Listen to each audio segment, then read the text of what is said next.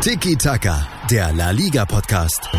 Mit Nils Kern von Real Total und Alex Troika von Barca Welt. Tiki Taka auf meinsportpodcast.de. Muy buenas a todos. Hier ist Nils Kern von Real Total bei Tiki Taka, eurem Lieblingspodcast über La Liga. Die Champions League ist zurück, die Europa League auch. Es gibt Action in Spanien rund um die Playoffs, ein paar neue Corona-Fälle auf der Iberischen Halbinsel, also jede Menge zu besprechen. Deswegen begrüße ich mal wieder meinen Freund und Kollegen Alex Troika. Hallo, Herr Troika. Servus Nils, hi. Servus Nils, ja. Barca weiter, Real raus, das ist natürlich schon mal die ganz große Sache, aber wir hatten es ja ein bisschen schon so prognostiziert, darüber gehen wir ein. Wir wollen auch ein bisschen gucken, was bei Sevilla los ist, weil die sind eben in der nächsten Runde in der Europa League gegen die Wolverhampton, wollen wir ein bisschen auf deren Saison gucken. Bei Atletico ist Action angesagt, zwei positive Fälle kamen, ja, gestern Abend, Sonntag war das, glaube ich, Alex. Wir wissen auch noch nicht so recht genau, was alles ist, aber da schauen wir später nochmal drauf. Oder hast du da schon gerade neue Breaking News vernommen? Ich glaube, da wird es ähm, täglich, stündlich jetzt Breaking Stimmt. News geben, aber aktuell muss man doch noch ein bisschen abwarten. Ich würde sagen, wir machen das ja, später thematisch, oder? Ja. Weil einfach in der Hoffnung, also man muss dazu sagen, wir nehmen jetzt wieder Montag 12 Uhr mittags auf. Mhm. Ähm, es kann natürlich sein, dass in der Stunde schon neue Updates gibt. Dementsprechend zögern wir das Thema so lange hinaus, um da möglichst äh, aktuell zu sein. Ich denke, das macht am meisten Sinn für die ja. Hörer. Ja. Dementsprechend besprechen wir das am Ende, wenn wir so ja auf die Champions League quasi blicken, vorausschauen auf die Partien, die hoffentlich stattfinden, mit Blick mhm. auf Leipzig gegen Atletico. Genau, und fangen mit anderen Dingen an oder? Ja, ja. generell erstmal La Liga. Wir haben ja immer noch so einen kleinen Block mit generellen mhm. News, wobei jetzt gar nicht so viel aus Personalsicht passiert ist, gar nicht so viele Transfers, auch keine neuen Trainer. Wir hatten, glaube ich, schon, wobei, naja, Quatsch, da ist ja schon. Alaves hat doch ja. den neuen Trainer, ja. Der Herr, äh, wie war's? Der Herr pa Pablo Mancini ist zurück. der Herr Pablo Mancini. Warum bist denn du heute so förmlich, Mensch? Ach, ja, das ist halt, heute, ja. Heute meinen Huf, Hut auf, mein Zylinder. Ach so. ja. Im Herbst wurde er erst bei Espanyol angestellt und dann irgendwie nach zwei, drei Monaten schon wieder im Dezember entlassen bei Espanyol. Espanyol hat ja eh auch, ich glaube, fünf Trainer in den letzten 15 Monaten oder sowas aus diversen Gründen. Und jetzt eben Pablo Mancini, die nächste Chance für ihn bei Deportivo Alaves.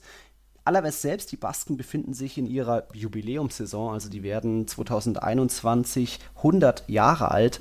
Kurioserweise haben sie dazu ihren neuen Trainer nur einen Vertrag über ein Jahr gegeben, aber ja, ist halt vielleicht so eine Sicherheitssache. Mhm. Wenn der Trainer dann eh zustimmt, dann muss man ihm nicht im Notfall äh, noch jahrelang weiter bezahlen, sollte ja. der Vertrag bestehen bleiben. Apropos Jubiläum, passend dazu haben sie ihr Logo geändert, ähm, ja. worüber ich recht glücklich bin, um ehrlich zu sein, weil mir dieses mit dem Stift gemalte Logo, das aussah wie von einem Kind auf, aufs Papier gekritzelt. Das war mir dermaßen ein Dorn im Auge. Also jetzt haben sie es schön modernisiert. Sieht ein bisschen aus wie das alte Logo der Hertha. Ähm, aber ja, soviel mhm. zum Thema 100-jähriges neuer Trainer.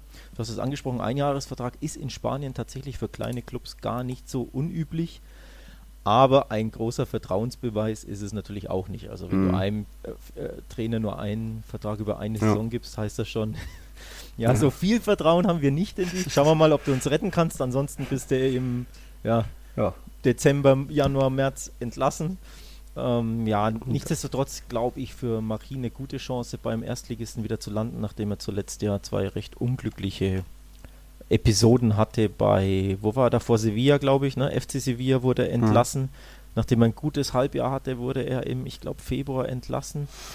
Und jetzt bei Espanyol sogar noch etwas überhasteter, als du es gesagt hast. Ich glaube, er ist tatsächlich im Oktober schon entlassen worden. Dann kam Abelardo und der Abelardo mhm. wurde dann später nochmal wieder entlassen. Oder also, so. mhm. also recht früh äh, beide Jobs verloren, quasi nicht mal ein halbes Jahr jeweils. Dementsprechend mhm. ist das für ihn ja, nochmal eine Chance in der Primera Division so ein bisschen einen guten Job zu machen, denn seinen Namen hat er sich ja verdient mit dem FC äh, Girona, die er Girona. ja zum Aufstieg geführt hat und dann eine richtig, richtig starke Saison. Ich glaube, er war ja. sogar zwei Jahre Erstliga-Coach bei Girona, ne? Ja, die, einmal sind sie Klassenhalt haben sie sich ja. gesichert, ja. Und dementsprechend, ja, passt vielleicht auch der Verein ein bisschen zu ihm, ne? Ein kleinerer Verein, ähm, mhm. wo die Erwartungshaltung auch nicht so groß sein wird, wie beispielsweise damals bei Sevilla, wo er mhm. eben an jener Erwartungshaltung gescheitert ist, dann auch, weil die Ansprüche zu groß war. Also ich ja. denke, das könnte tatsächlich schon passen mit Machin und mhm. Alaves. Ist jetzt insgesamt schon der vierte neue Trainer, ähm, der so um den 11. September soll ja die Saison beginnen, aber auch da gibt es schon wieder viele Gerüchte, vielleicht ein Wochenende später, egal. Also bei Betis ist ein neuer Mann an der Seitenlinie, Manuel Pellegrini kennt ihr, ihr kennt auch von Villarreal Unai Emery. Valencia haben wir letzte Folge drüber gesprochen, über Javi Gracia und jetzt eben Pablo Machin bei Alaves. Was war sonst noch in der Liga? Ihr wisst ja, das Transferfenster hat seit 4. August geöffnet, geht jetzt bis 5. Oktober. Aber ja, Vieles hatten wir auch schon besprochen, von wegen Negredo bei Cadiz und so weiter. Großes Gerücht kommt aus Valencia. Einerseits, ihr wisst ja mittlerweile, Ferran Torres ist zu Man City gewechselt. Der hat auch in einem ja fast schon bemerkenswerten Interview nochmal nicht nachgetreten, sondern einfach gesagt, was, wie er so in Valencia behandelt wurde, dass ihm da kaum jemand vertraut hat, dass es um, als es ums Thema Vertragsverlängerung ging, nicht mehr der Eigentümer Peter Lim sich ja mit einschalten wollte, also auch da also kein Vertrauensbeweis für ihn, hat Dani Parejo, den Kapitän, sehr kritisiert, von wegen in der ersten Zeit, als er noch ein ja, Nachwuchsspieler war, hat Parejo nicht mal Guten Morgen zu ihm gesagt. So viele, fast schon harte Worte. Das hatten wir auch den Artikel von der Marke auf unserem äh, Twitter-Profil von Tiki Taka geteilt scrollt da gerne nochmal runter und schaut es euch durch. Und jetzt kommt eben das ganz große Gerücht. War ja klar, Valencia muss was verkaufen, nachdem man letztes Jahr konnte man noch die Millionen durch den Pokalsieg und durch die Champions League ja einiges ausgeben und jetzt eben weder Champions League noch Pokalsieg. Kommt jetzt das neue Gerücht, das darfst du verraten, Alex? Ich darf es verraten. Ach so. Ja, bitte. Da, du baust jetzt hier die Spannung auf und dann willst du es nicht, willst nicht mit der Sprache rausrücken. Ähm, ja, da ist die, also man muss dazu sagen, ähm, die Sache mit Parejo hat folgenden Hintergrund. Der Verein ist nicht sonderlich glücklich mit ihm. Also ich glaube, da, da knirscht hinter den Kulissen. Er ist ja Kapitän mhm. bei Valencia. Und äh, Tor, äh, Ferran Torres hat da ja einiges ähm, geäußert, dass er seinen Kapitän auch beschädigt. Also er hat gesagt, er war kein guter Kapitän mit mir, wie du es schon angesprochen hast. Ähm, dass er ja ihn nicht begrüßt hat, dass er dann ja ihn geschnitten hat, gem, äh, ja, irgendwie Vorfälle in der Kabine passierten da, wodurch eben ja so das, das Binnenleben des Vereins oder der Mannschaft kein gutes Licht auf äh, Parejos Führungskraft hm. ähm, legt, sagen wir es mal so. Und dementsprechend ähm, waren auch die letzten Berichte so, dass Valencia eben Parejo loswerden will, weil sie eben hm. scheinbar mit seiner Menschenführung, mit seiner Attitüde etc. dermaßen unzufrieden sind, obwohl er ja wie gesagt eigentlich der wichtigste Spieler bei Valencia ist, dass sie ihn eben loswerden wollen und zwar händeringend. Hm. Und dahingehend ist jetzt die aktuelle Story, dass sie ihn voraussichtlich an Villarreal verkaufen für fast nichts. Also die Reports sagen, Villarreal bietet 20 Millionen für Parejo und Coquelin im Paket. Ja. Also sprich, jeder Spieler mehr oder weniger 10 Millionen oder der andere 7 und der andere 13. Also eigentlich verramschen. Verramschen ist das genau das richtige Wort. Es ist wirklich unglaublich, wie ein dermaßen gestandener Spieler, Kapitän Valencias im besten Fußballalter, ähm, mhm. wie Parejo dermaßen ja für, für so wenig Geld scheinbar wirklich verramscht wird. Also es ist wirklich, wirklich schlägt hohe, hohe Wellen. Ja, klar spielt da wahrscheinlich ähm, die Covid, die finanzielle Situation in Zeiten von Covid ähm, eine Rolle. Ne? Mhm. Ne? Man hat logischerweise, die spanischen Vereine haben weniger Geld zur Verfügung. Aber mhm. Valencia kann den unmöglich für dermaßen wenig Geld abgeben. Dann natürlich ja. noch an, an den direkten Rivalen auch noch. Also schon, schon krasses Business sollte es dazu kommen. Wie gesagt, 20 Millionen für beide ist der aktuelle Stand. Mhm. Das ist mindestens unter, stark unter Wert verkauft wäre das. Ne? Ja. Für Villarreal wäre der Transfer durchaus sinnig. Man hat sich ja die Europa League gesichert und Parejo mit seinen 31 Jahren hat es in der Saison jetzt auf 16 Torbeteiligungen wieder gebracht. Er darf ja auch die Elfmeter ausführen. Aber dadurch, dass Villarreal eben so einen offensiven Mittelfeldspieler wie Casorla jetzt einen der besten in der Saison mhm. verloren hat, könnte das schon gut passen mit Parejo. Ob dann wirklich, ob es wirklich so weit kommt und Valencia auch schon fast so verzweifelt ist, da das erstbeste mehr oder weniger Angebot genau. anzunehmen. Warten wir mal ab. Du sprichst es an, das riecht stark nach Verzweiflung. Also Peter Lim, der, der Boss von Valencia, der Owner, will den offenbar um jeden Preis und wortwörtlich um jeden Preis loswerden, seinen Kapitän. Mhm. Denn normalerweise könntest du den ja, mindestens fürs Doppelte, würde ich behaupten, verkaufen. Also einen richtig, richtig guten Namen in Spanien in La Liga, ist ja. seit Jahren einer der zuverlässigsten und besten zentralen Mittelfeldspieler in der Primera Division. Und ja. dass sie den jetzt wirklich für den erstbesten Preis verkaufen, als wenn er irgendwie so ein, keine Ahnung, 19-Jähriger ist, der einen ein Profispiel abgegeben hat, so Barca-mäßig, ne, die ja immer ihre Jugend mhm. da ver verramschen für 8 Millionen Kukurea und Co.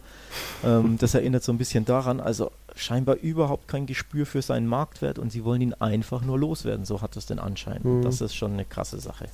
Ja. Dann war in La Liga, war es doch noch endlich soweit oder zumindest in Spanien, wie ihr wisst ja von der, in der zweiten Liga, da hat am Wochenende vom 20. Juli der letzte Spieltag stattgefunden, aber eine Partie, in der es durchaus noch um was ging, musste ja ausfallen oder jetzt nachträglich verschoben werden. Das war zwischen Deportivo La Coruña und Fuenlabrada. Beide hatten noch Chancen. Ähm, Fuenlabrada wollte aufsteigen, Deportivo wollte sich den Klassenhalt sichern. Deportivo war es dann klar, als die Konkurrenz gepunktet hat, hätte es Deportivo nicht mehr schaffen können. Also die sind jetzt sicher abgestiegen und Fuenlabrada hat noch einen Punkt benötigt. Aber 26 positive Corona-Fälle unter Spielern und Betreuern in der Mannschaft. Deswegen war die Mannschaft, ich glaube, fast zwei Wochen in, in äh, La Coruña in einem Hotel eingesperrt, eben in Quarantäne, durften sich da nicht bewegen. Jetzt mittlerweile die zwei Wochen sind um und alle soweit wieder gesund. Ich glaube, ein Spieler war auch mal im Krankenhaus, aber auch der ist wieder rausgekommen. Und jetzt durfte das Spiel dann doch noch nach ja, nachgeholt werden, ausgetragen werden. Nach viel Theater, viel hin und her, viele Mitteilungen verschiedener Vereine und Wettbewerbsverzerrungsrufe wie gesagt, für Deportivo ging es um nichts mehr. Sie waren schon sicher abgestiegen und Fuenlabrada brauchte noch einen Punkt, um den FC Elche aus den Playoff-Plätzen zu verdrängen noch. Die Playoff-Plätze sind ja in La Liga die, oder in der zweiten Liga die Plätze 3 bis 6. Also vier Teams kämpfen da um das letzte Ticket für die erste Liga. Ihr wisst ja auch, Huesca und Cadiz haben sich direkt die direkten Aufstiegsplätze gesichert. Und da ging es jetzt nur noch darum, wenn Fuenlabrada sich einen Punkt schnappt, dann wären sie dabei, Elche nicht. Und es sah auch lange danach aus. Äh, Patesis hat in der elften Minute die Gäste Fuenlabrada in Führung gebracht. Und die blieb auch bestehen bis zur 85. Minute da kam dann doch noch, kamen die Hausherren zurück und in den Minuten 85 und sogar 94 ein fragwürdiger Handelfmeter hat sich Deportivo doch noch diesen letzten Saisonsieg gesichert und damit war es klar, Labrada schafft es nicht in den Aufstieg. Ein ewiges, auch sehr leidiges Thema damit zu Ende. Oder ja. wird vielleicht noch irgendwelche juristischen vielleicht Nachspiele Ich wollte gerade sagen, zu Ende ja. wäre ich mir nicht sicher. Es wird sicherlich juristische Nachspiele ja. haben. Ähm, richtig krass für Fuenla, denn, du hast es angesprochen, ein Punkt hätte ihnen gereicht und den hatten sie ja in der Nachspielzeit sicher. Und dann, mhm. was die 94. oder 96. der, der Elfmeter? Ja, also in der Nachspielzeit ähm, des Spiels quasi der, der, ein, ein Elfmeter für, für Depor, der für Depor nom, unter normalen ähm, normalen äh, Voraussetzungen ja wahrscheinlich viel bedeutet hätte, wenn quasi dieses Spiel ähm, ja im Para parallel mit allen anderen Spielen stattgefunden hätte. Hätte natürlich sein können, dass das Tor für Depot den Klassenhalt bedeutet und für Fuenla eben alle Aufstiegsträume mhm. ähm, zunichte macht. So waren es nur die Aufstiegsträume, aber richtig krass. Also ein Unentschieden hätte ihnen gereicht, denn sie haben ähm, den direkten Vergleich gegen Elche gewonnen, sprich sie wären dann auf jeden Fall Sechster mhm. gewesen. Also richtig krass für das gebeutelte Fuenla. Übrigens auch eine der Regionen, die am krassesten betroffen ist von Covid in Spanien. Ne? Also diese Vororte von Madrid rund um Leganés, genau. Fuenlabrada, Getafe, diese ganzen ja. kleinen Städtchen da ähm, sind sehr, sehr stark betroffen. Fuenla war als Verein sehr, sehr stark betroffen mit, ich glaube, rund 20 Covid-Fällen. Hm. Und dann eben ja, ein Elfmeter in der Nachspielzeit, der dich die Playoff-Plätze kostet. Also richtig, richtig krasse Story für diesen kleinen Verein. Ja. An sich war, glaube ich, schon Deportivo sehr überlegen. In dem Spiel hatte viel mehr Torchancen, aber höchst dramatisch, dass dann so durch einen fragwürdigen Handelfmeter, was ja auch schon ein leidiges Thema ist, was ja. wir die ganze Saison auch bei Tiki Taka hatten, ja. äh, da dann noch eben um den Aufstieg gebracht zu werden oder zumindest um die Teilnahme an den Playoffs ist bitter. Aber da jetzt die Playoffs haben jetzt dann auch offiziell ihre Termine, sind fix. Also am 13. August finden die Hinspiele im Halbfinale statt, am 16. August die, die Rückspiele im Halbfinale. Sprich, diese vier Teilnehmer sind da jeweils zweimal im Einsatz. Girona gegen Almeria und Elche gegen Real Zaragoza sind die Partien und dann müsste in der Woche darauf, ich glaube am 20. und am 23. August war mal ähm, angedacht, dass dann die beiden Finalspiele mit Hin- und Rückspiel stattfinden. Also am Tag des Champions League Finals dann vielleicht steht dann der letzte Aufsteiger in La Liga fest, aber auch das ist alles noch abhängig, was so Corona-mäßig in Spanien passiert. Bei Zaragoza gab es einen Corona-Fall, bei Almeria, glaube ich, waren es zwischendurch zwei oder sind es aktuell noch. Also auch da ähm, angespannte Lage, aber mhm. es sieht soweit gut aus, weil viele Spieler jetzt doch isoliert schon getestet werden. So war es zum Beispiel auch bei Real Madrids Mariano oder bei Real Madrid Spielern generell. Die Ärzte kamen zu den Spielern nach Hause, die Spieler mussten nicht zusammen aufs Trainingsgelände und haben sich gesehen, sondern jeder wurde ähm, separat getestet und so konnte man dann Spieler einzeln isolieren, wie eben Mariano, dem es jetzt mittlerweile auch, dem, dem ging es eh gut, aber der ist jetzt anscheinend wieder, ähm, hat jetzt wohl negative Testergebnisse schon wieder. Ja, wem, so. wem drücken wir die Daumen in den Playoffs? Och, wir sind ja beide Fans durchaus von Traditionsvereinen, also das mhm. spricht natürlich viel für Zaragoza. Almeria hat wenig Sympathiepunkte, weil auch dort ist ein Scheich, ja, äh, treibt sein Unwesen. Das stimmt. Zwischendurch war Guti der Cheftrainer, das hätte ich wiederum spannend gefunden, wenn der aufsteigt. Enzo Sidan spielt dort, ähm, also der älteste Sohn von Sinedin, auch wenn er, glaube ich, so gut wie selten, kaum nie spielt, der Enzo. Also ja, kann ruhig Zaragoza schaffen. Ich glaube, Almeria hat auch vier Coaches in der Saison ja.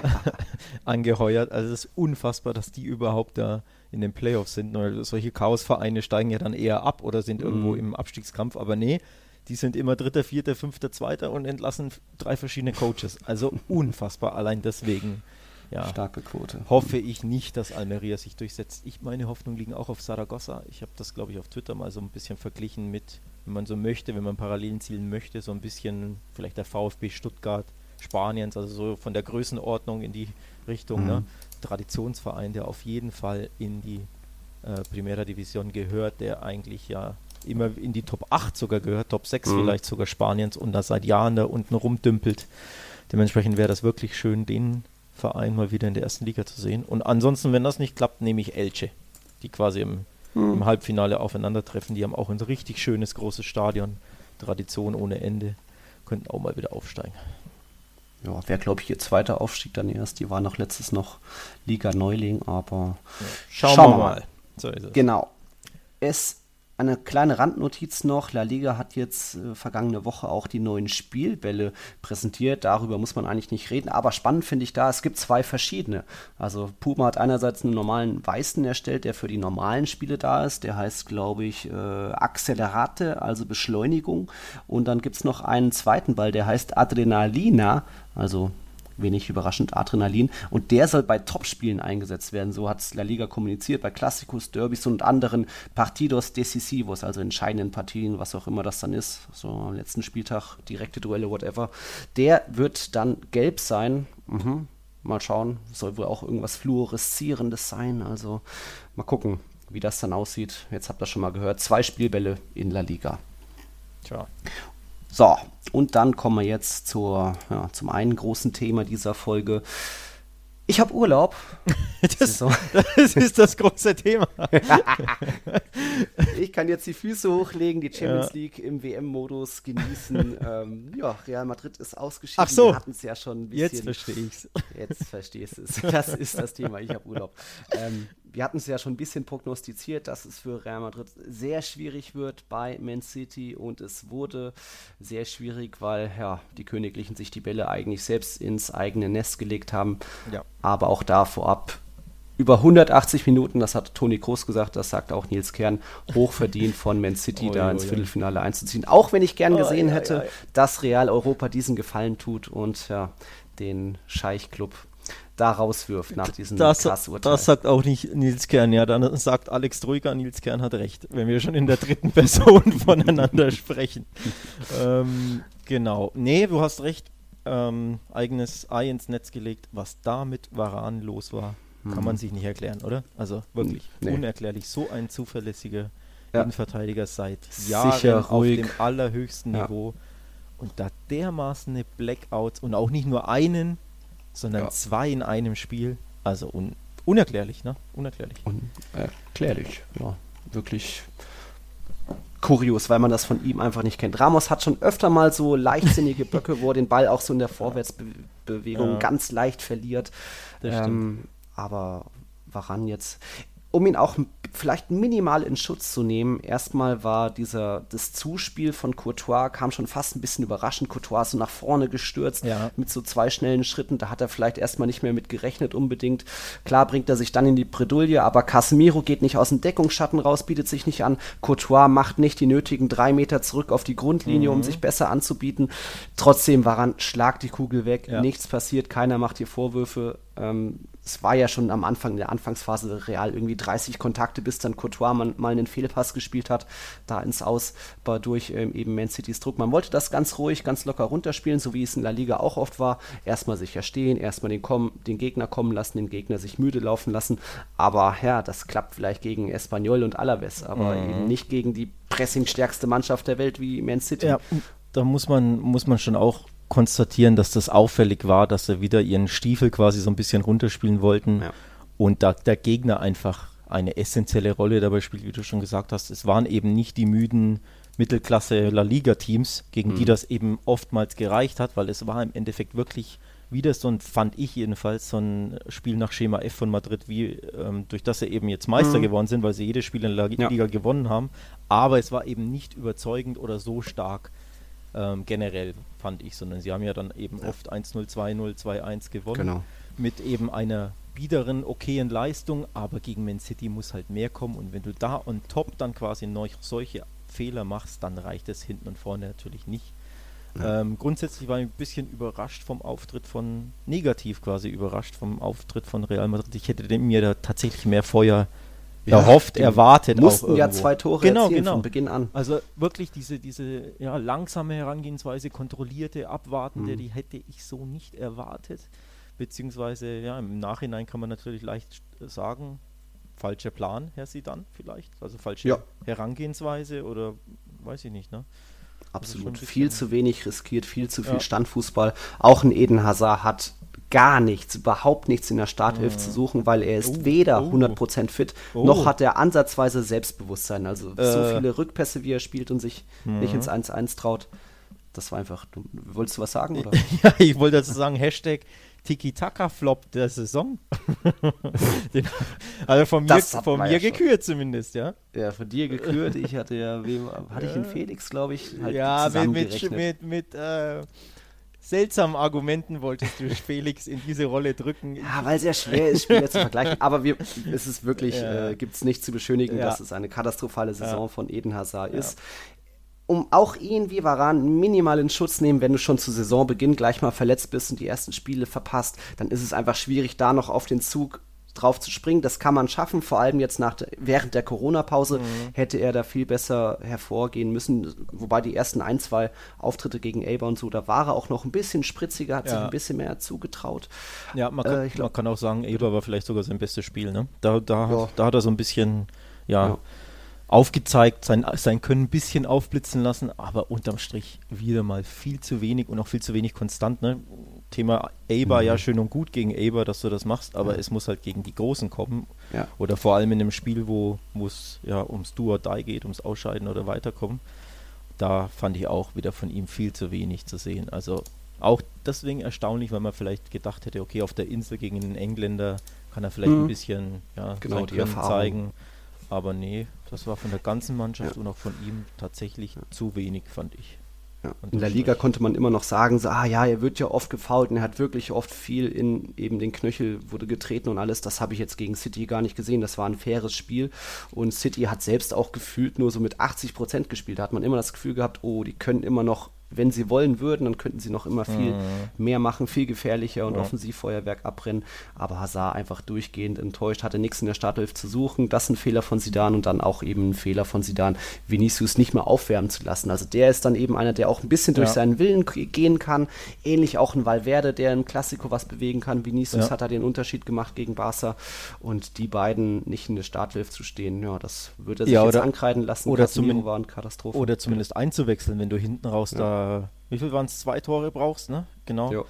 Und dann kannst du ihn doch wenigstens zur 70. oder 75. Ja. einbringen. Aber er hat ja überhaupt nicht gespielt, Vinicius. Also das nee. war tatsächlich auch für mich völlig unverständlich. Denn wenn einer ein Wirbelwind ist, der da Alarm macht, der da ins Dribbling geht, die, die, die Zweikämpfe sucht, also die Offensiv-Zweikämpfe, irgendwie mhm. einen Elfmeter rausholt oder einen Freistoß oder ne, irgendwie, irgendwie Chancen kreiert oder eben einfach ja. mal etwas macht, um es mal salopp ja, zu sagen. Irgendwas macht. Ja. Da musst so einen musst du doch bringen, wenn du zwei Tore brauchst. Also tatsächlich mhm. für mich ziemlich unerklärlich, aber ich stecke jetzt nicht so ja. nah dran an Real Madrid, dass ich mir das irgendwie herleiten könnte, warum das so liegt. Aber aus meiner Sicht ein Fehler von Zidane. Ja, es hat individuell nicht gepasst, weil vorne manche keinen Bock hatten, weil hinten einer doppelt gepatzt hat, aber auch aus kollektiver Sicht irgendwie habe ich nicht so ganz diesen Spirit gesehen, den, mhm. den es in den zehn Ligasiegen an Folge gab nach der Corona-Pause, wo die Mannschaft einfach wirklich als Einheit gekämpft hat auch und wirklich mit diesem Ziel, dem Ligatitel vor Augen. Vielleicht kam da jetzt auch die Müdigkeit dazu, ein bisschen weniger Motivation als City. City hat eine noch keinen großen Titel gewonnen. Die mussten eben mehr, eher gewinnen als Real und ja, bei den Blancos sind vielleicht dann doch einige schon ein bisschen im Urlaub gewesen oder es war nicht der ganz große Druck. Sidan und die Spieler haben es gesagt, die Priorität lag auf dem Ligatitel, Champions League, alles kann, nichts muss und es sollte nicht sein. Also habe ich da jetzt auch gar keinen großen Groll. Ich bin nicht ganz so enttäuscht. Eher enttäuscht, weil weil die Königlichen sich nicht wirklich erhobenen Hauptes mhm. verabschiedet haben. Trotzdem, und da habe ich auch, oder da jetzt auch den Hinweis auf einen Kommentar von mir bei realtotal.de, ähm, warum Real Madrids Saison eine gute war. Einerseits, weil es zwei Titel gab, weil die Königlichen mit wenigen Mitteln, Bale kein Bock, Rames kein Bock, Hazard ständig verletzt, auch Jovic komplett gefloppt, äh, aus wenigen Mitteln doch noch was gemacht haben, eben starkes Defensivbollwerk und dann eben auch ja, den Ligatitel gewonnen und die Supercopa. Deswegen äh, bin ich zufrieden mit der Saison, auch wenn natürlich noch sehr viel Luft nach oben ist, vor allem offensiv, aber da auch mein Glaube an Hazard, dass er jetzt nach einer längeren Pause, dass er jetzt wirklich neu angreifen kann, alles abhaken kann, vergessen kann von 1920 und dann, dass es 2021 auch mit ihm dann abgeht. Ja. So. So. Ja. Gutes Schlicht, Stich, äh, Schlusswort, oder? Ja. ja. Genau, das war eigentlich jetzt Real Madrid. Da ist die Saison vorbei. Wie gesagt, es heißt, am 11. 12. September soll die Saison La Liga weitergehen, aber auch das ist noch nicht in Stein gemeißelt. Da gibt es auch wieder Gerüchte ein Wochenende später. Erst recht für die Europapokalteilnehmer ist ja auch Retafe ist ausgeschieden und hat jetzt trotzdem eine kürzere Pause, wie beispielsweise Alaves, die natürlich seit 19. Juli schon frei haben. Also das alles noch offen. Und wir schauen jetzt zu den anderen Champions League-Spielen. Da war ja auch der FC Barcelona im Einsatz und das machen wir nach einer kurzen Werbepause. Bis gleich. Einzigartige Augenblicke, einmalige Momente, unvergessene Emotionen. Andreas Thies präsentiert das Spiel meines Lebens. Lukas ist mein Gast in dieser Woche bei Das Spiel meines Lebens. Er spricht über den Super Bowl 51, ein nicht für möglich gehaltenes Comeback von Tom Brady und seinen New England Patriots gegen die Atlanta Falcons damals. Und welchen Fehler hat Matt Ryan gemacht? Das alles in der neuen Ausgabe von Das Spiel meines Lebens auf meinsportpodcast.de. So, ich hoffe mal, diesmal gab es Werbung für euch zu hören, aber ich glaube, das haben wir diesmal hinbekommen. Egal. Hat Barcelona Werbung für sich, für das schöne Spiel machen können? Uiuiui, ui, ui, was, was für eine Überleitung. ja. Lecco mio, ey. ähm, ja, das war ja. eher wieder Werbung für um, den Mann mit der 10. Um, ja, genau. Äh, gut zusammengefasst, das war am ehesten Werbung für, für Messi, auch wenn er sich in der zweiten Halbzeit dann merklich zurückgehalten mhm. hat, aber das war hatte, glaube ich, auch ein bisschen verletzungstechnische Gründe nach dem, nach dem Foul vor dem Elfmeter. Mhm. Nee, Barca an sich hat nicht so viel Werbung in eigener Sache gemacht, zumindest ähm, was die Außendarstellung betrifft. Also ich glaube nicht, dass man in Deutschland beim FC Bayern und bei den Fans der Bayern sich jetzt dermaßen vor, vor Barca fürchtet, wenn man eben nur das Napoli-Spiel betrachtet. Das ja. muss man schon sagen, das war ja mal wieder verwalterisch, wie man es eben von Real und Barca tatsächlich seit dem Restart kennt. Also Führung im Rücken und dann den Ball konservieren und warten, dass der Schluss kommt, so sage ich es mal. Also ohne, dass man halt mauert, aber man macht wirklich sehr, sehr wenig und verwaltet das Geschehen. Das war wie, wieder genauso ein Auftritt wie sehr, sehr oft zuletzt in der Liga auch. Also überragt hat Barca da nicht fußballerisch. Nee. Mhm.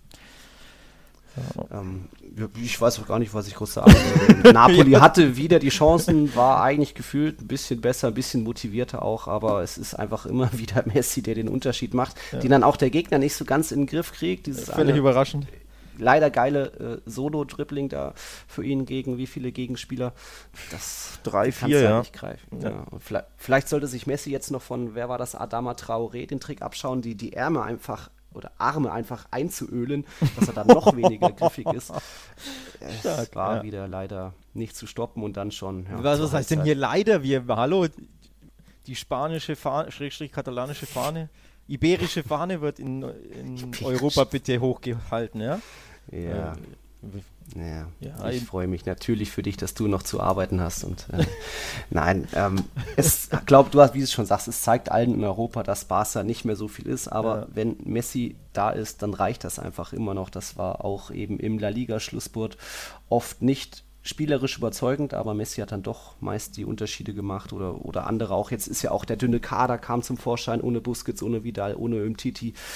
Hatte dann äh, Kike Setien auch nicht so viele Chancen und Möglichkeiten. Und trotzdem hat es gereicht. Also schon kurios dann fast schon. Der Kollege ähm, Javier Cáceres von der SZ hat das ähm, recht schön in einem Artikel in der SZ zusammengefasst. Ähm, trotz des, möchte ich kurz vorlesen, trotz des 3-1-Erfolgs gegen Neapel hinterlässt der FC Barcelona den Eindruck von einem Team, das gegen den Verfall ankämpft. Das ist, finde ich, wirklich sehr, sehr mhm. gut und pointiert ähm, zusammengefasst. War auch tatsächlich exakt mein Eindruck. Ähm, ja, kann man fast nicht besser zusammenfassen. Es ist eine alte, müde Mannschaft, die ihren Zenit einfach überschritten hat und die jetzt quasi so ein bisschen die, überspitzt formuliert, die letzten Tropfen rauspresst, aber viel mehr geht einfach nicht mehr, glaube ich. Klar, du hast Messi, sprich mit Messi kannst du natürlich immer jeden Gegner schlagen, wenn er einfach seine Momente hat. Ne? Siehe letztes mhm. Jahr ähm, Liverpool hinspielen, das 3-0, das war ja auch nur Messi. Da war die Mannschaft mhm. ja auch im Kampf nun nicht gut von der Leistung her und das 3-0, glaube ich, auch nicht in der Höhe verdient, wenn man ehrlich ist. Aber Messi hatte seine drei Geniestreiche oder ein paar mehr, ein paar weniger, aber halt so, dass du halt gewonnen hast unterm Strich. Und das kann dir Messi immer liefern, weil er einfach der weltbeste, brillanteste Spieler ist, wie man auch beim 2-0 gesehen hat. Aber als Mannschaft ist Barca einfach all around nicht mehr auf dem Niveau, um normalerweise ja, leistungstechnisch die Champions League quasi zu gewinnen, würde ich jetzt ja. konstatieren. Ähm, ja das ist auch so ein bisschen der Unterschied vielleicht zwischen Real Madrid und Barcelona aktuell. Real hat so diesen einen Alleskönner verloren, ist 18, 19 richtig auf die Schnauze gefallen, aber hat das 19, 20 dann eben eher durchs Kollektiv gelöst. Man mhm. hatte die mhm. meisten Torschützen aller Zeiten in mhm. der Liga und einfach ja. wirklich, es wirkte viel mehr als eine Einheit, als das, was man bei Barca sieht, wo wirklich Messi die Mannschaft weiterhin trägt, viele Punkte selbst einfach beschert, auch Testegen viel rettet und ansonsten Busquets, Piquet, alle schon ziemlich alt. Rakitic sollte eigentlich gehen, ist noch da. Griesmann mhm. nicht wirklich angekommen, äh, hat seine guten Momente, aber auch eben wieder viele blasse Auftritte.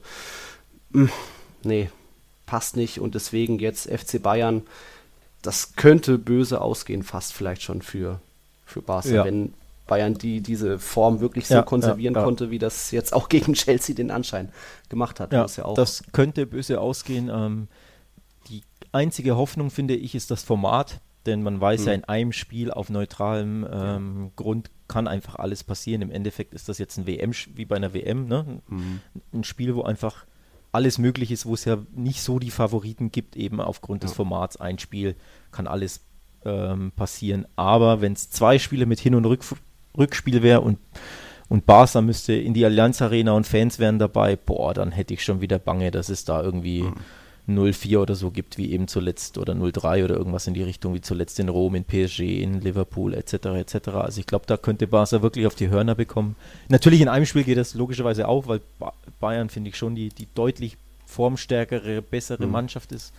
Aber in einer Partie ist halt alles möglich. Ne? Du, ein Messi-Dribbling, ein irgendwie Handspiel-Elfmeter mal wieder oder wie jetzt mhm. ne, ein Kopfball von Longley nach einer Ecke, was ja auch jetzt Barca nicht so häufig macht, da kam es mal zum perfekten Zeitpunkt, das 1-0 nach einem Standard. Das kann mhm. halt in einem, in einem K.O.-Spiel schon reichen, aber unterm Strich ist Bayern der Favorit, ganz klar, ja. ja. Auch weil ich bei Barca nicht mehr sehe, dass man wirklich sagen kann, die Defensive kann es schon richten. Die hat sich zwar jetzt in der Rückrunde gefangen, trotzdem mit 38 Gegentoren in der Liga stellt man keine gute Defensive dar. Also sogar Sevilla hat weniger, Real sowieso.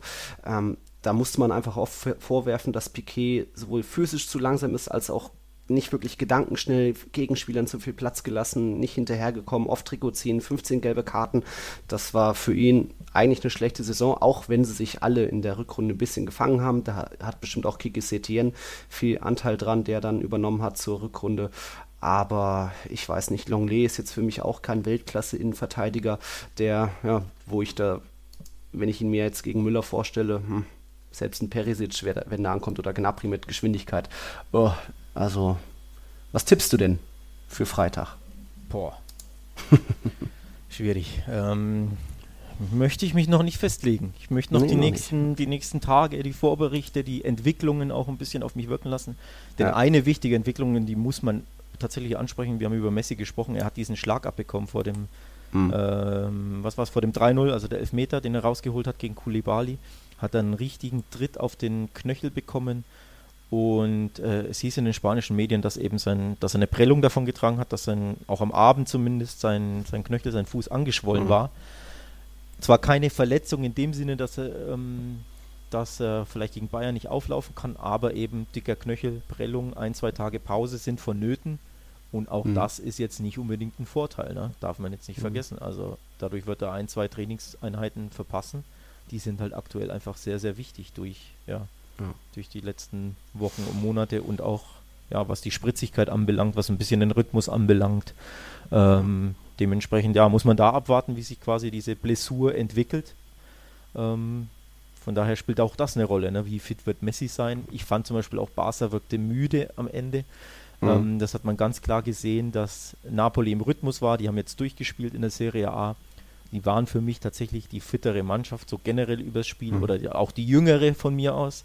Also Barca hat eine sehr alte Mannschaft, das Durchschnittsalter der, der Starting 11 ist, glaube ich, 28 oder irgend sowas. Mhm. Also richtig, richtig krass alt ähm, für die Verhältnisse von Top-Mannschaften. Dementsprechend ja, spielt auch das eine Rolle. Ne? Wie fit wird, wird mhm. Barca sein, wenn die Spieler sein? Suarez war komplett müde, Messi war müde in der zweiten Halbzeit. Sogar mhm. Sergio Roberto, der nicht dafür bekannt ist, dass er da irgendwie ja. Ermüdungserscheinungen hat, hat nach dem Spiel se selbst gesagt, wir sind sehr viel gelaufen, ich bin komplett platt.